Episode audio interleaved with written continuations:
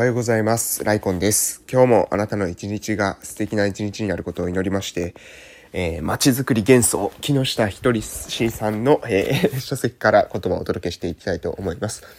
えー、おはようございます。本当に今、もう舌が全然回ってございません。ご申し訳ございません。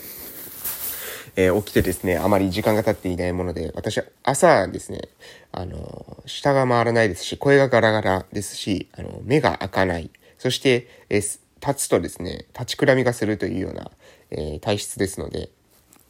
うん、あの、ミスがですね、多くなるかと思いますけれども、えー、もう、あの、挨拶運動の時間が迫ってまいりますので、えー、先にね、取らせていただこうかなというふうに思っております。私は鹿児島県の奄美大島某村で地域おこし協力隊として活動しているわけなんですけれども、本日は2021年の14日木曜日、近況報告を、昨日のですね、近況報告させていただきたいと思います。昨日、えー、13日、昨日はですね、えーえー、朝一でまあ挨拶運動が終わって、その後特別支援学級に行って、で、その後ですね、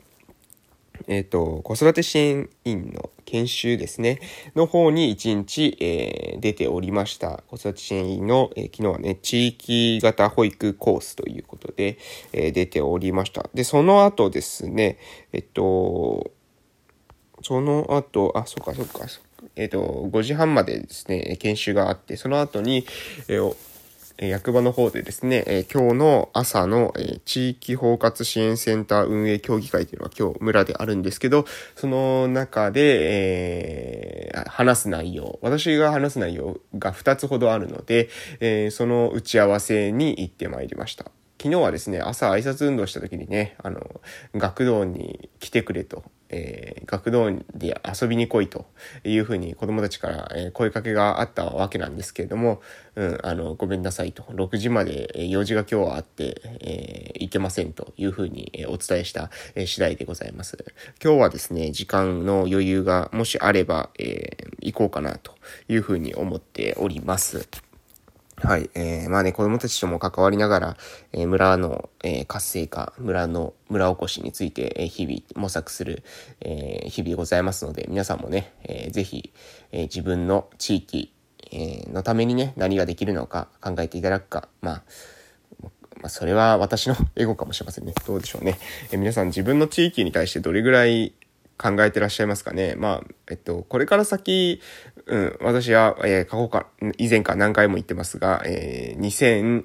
20年から30年のこの10年間っていうのは、歴史的にですね、後から振り返れば日本において、えー、地方創生のですね、戦国時代と言われたような、言われるような時代になるんじゃないかな、そういうふうにな時代に当たるんじゃないかなと私は考えています。2020年から30年の間ですね。で、えー、私たちの村としてはですね、これを生き残りに向けた戦いをしていこうと思います。もちろんね、その行政とか地方自治体が生き残るっていうだけで考えるわけではなくて、私たちのえー、村の持続可能性ですね。その、うん。村という形式が、もし、えー、村という形式じゃなくなったとしても、でも、えー、そこがですね、急に例えば、何ですかね、え、村が市になったからといって、その村がなんか急に、え、全く違うものに変わるわけではないですよね。名前変わったとしても組織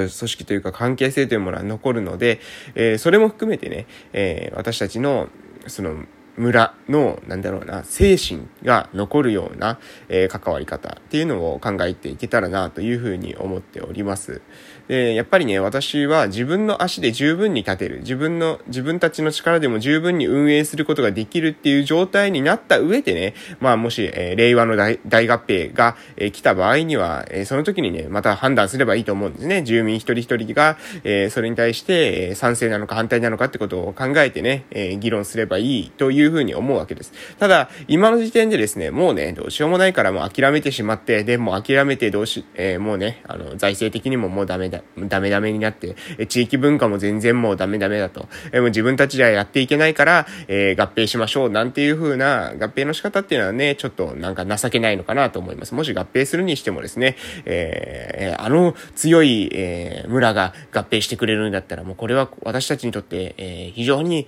えー、宝であるという風に、え、思われるような、まあ、えー、強い、えー、まず私たちの村な強いっていうのは何を指しているのかわかりませんけれども、そのマインドですかね。えー、みんなが、全員が、えー、自立していくんだと。私たちの村は、私たちの力で、えー、運営していくんだっていうような、え、気概が、え、出てきて、で、その上で十分に、えー、虚偽をした中で、え、これを、この、え、未来のことを考えるんだったら、え、合併という選択肢もありかなとかっていう風な、そういう議論にならないとね、ちょっとお話にならないんですよね。やっぱね、もう、もう私たちの地村じゃ何もできませんから、みたいな感じでね、なって、そ、そんな恥ずかしい話はないんじゃないかなと、私はね、えー、思っていますというところでございます。それでは、えー、本日も、えー、街づくり幻想の方に移らせていただきます。それでは、いきます。戦略での失敗を個別努力で取り戻すことは不可能と言われます。しかし、全体の戦略を組み立て、それを執行していくことはトップだけでは不可能です。膨大な情報を集め、幻想を極力排除するためには、集まった情報を精査する必要があります。自らの頭で考えられるスタッフを集め、方向性を定めなくてはならないのです。トップの仕事、トップの仕事とは、人事が9割を占めると言っても過言ではありません。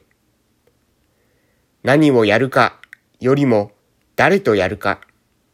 誰に任せるかの方が圧倒的に重要です。はい、えー、以上でございます。えー、まあ、伝えたかったのはですね、この最後の部分でございます。トップの仕事とは、人事が9割を占めると言っても過言ではありません。何をやるかよりも、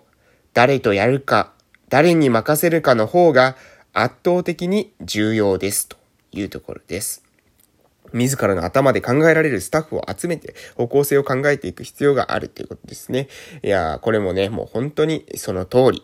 その通りだというふうに思います。このトップのですね、仕事は人事が9割。えー、これね、この言葉っていうのはね、もう本当に身に染みる、えー、身に染みさせておく必要があるんじゃないかなと思いますね。えー、いろんな、なんていうかな、あの、まあ、ビジョンとか、えー、方向性、私たちのその存在理由、ミッション、えー、を語るっていうことももちろんトップの、えー、存在理由だと思うんですね。私たちは何のための組織なのかっていうことを繰り返し語っていく、え、何が目的で、そのために、え、どういう風な方向性に私たちは向かっていく必要があるのかっていうことをですね、え、私たちは何のために集まってるんだということを語っていくことも大事です。で、そしてその上でそれをですね、何ですかね、実行に移していく段階では何が重要なのかってこともちろんです、ですね、綿密な計画も大事なんですが、綿密な計画っていうのはですね、そのまま、えー、スーッと行くってことは稀です。むしろですね、予測されていない事態が起きてくるでしょう。で、この予測していなかった事態が起きてきた時にどういうふうに対処していくかってことが非常に重要で、で、その時にですね、それに対応できるかどうかっていうのは人事が決めてくるっていうことですね。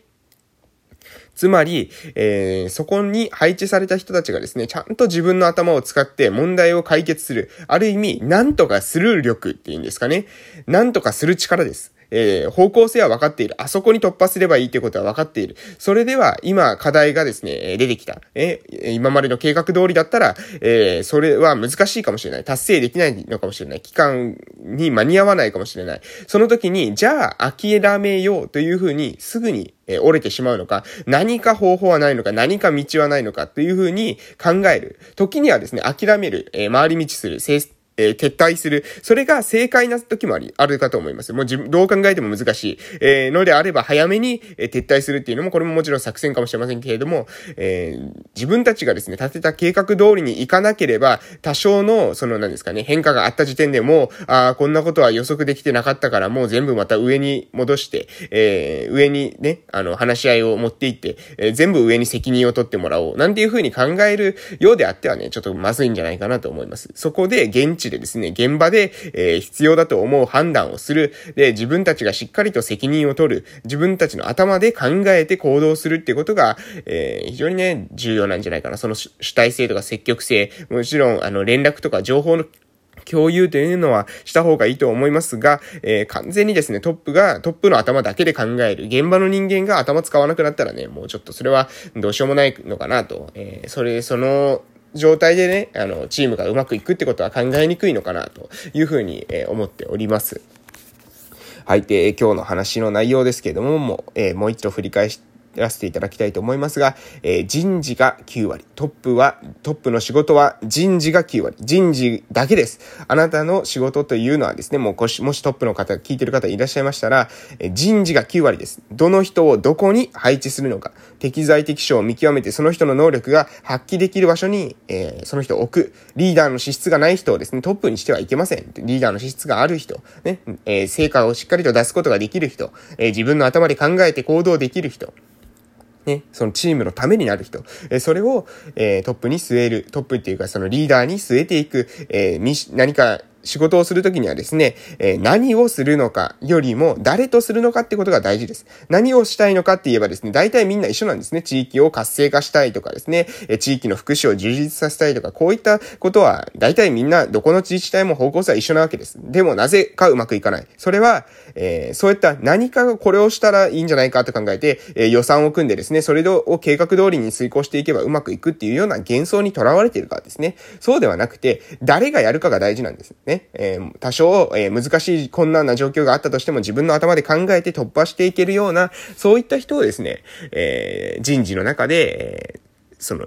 必要なポジションにそういった人を配置するっていうことが非常に重要なんじゃないかなと思います。まあ、年功序列でですね、年が上がっていったからっていう理由だけで、えー、裁量しているようでは、まあ、これはね、うん。厳しいでしょうね、というのが、まあ、私の考えです。やはり能力がある人間、えー、リーダー性がある人間、えー、人徳のある人間を配置することが必要なんじゃないかな。私は、えー、そういうふうに思いますし、私はそういったですね、人物になりたいと思いますし、私はそういった人たちと仕事がしていきたいな、というふうに自分では思っております。ということで今日はこの辺で終わらせていただきます。これからあなたの素敵な一日が始まります。えー、また夕方お会いしましょう。いってらっしゃい